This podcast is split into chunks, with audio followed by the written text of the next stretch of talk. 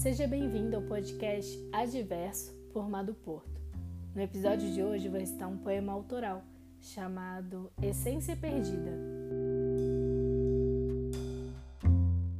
Ao mergulhar em você, eu me afoguei. Ao tentar evitar a sua dor, eu sofri. Ao negar e negligenciar minhas vontades, eu me silenciei. Me reprimi, me perdi, me desconheci. Não mais existia eu, nem em primeira pessoa. Existia tu, você.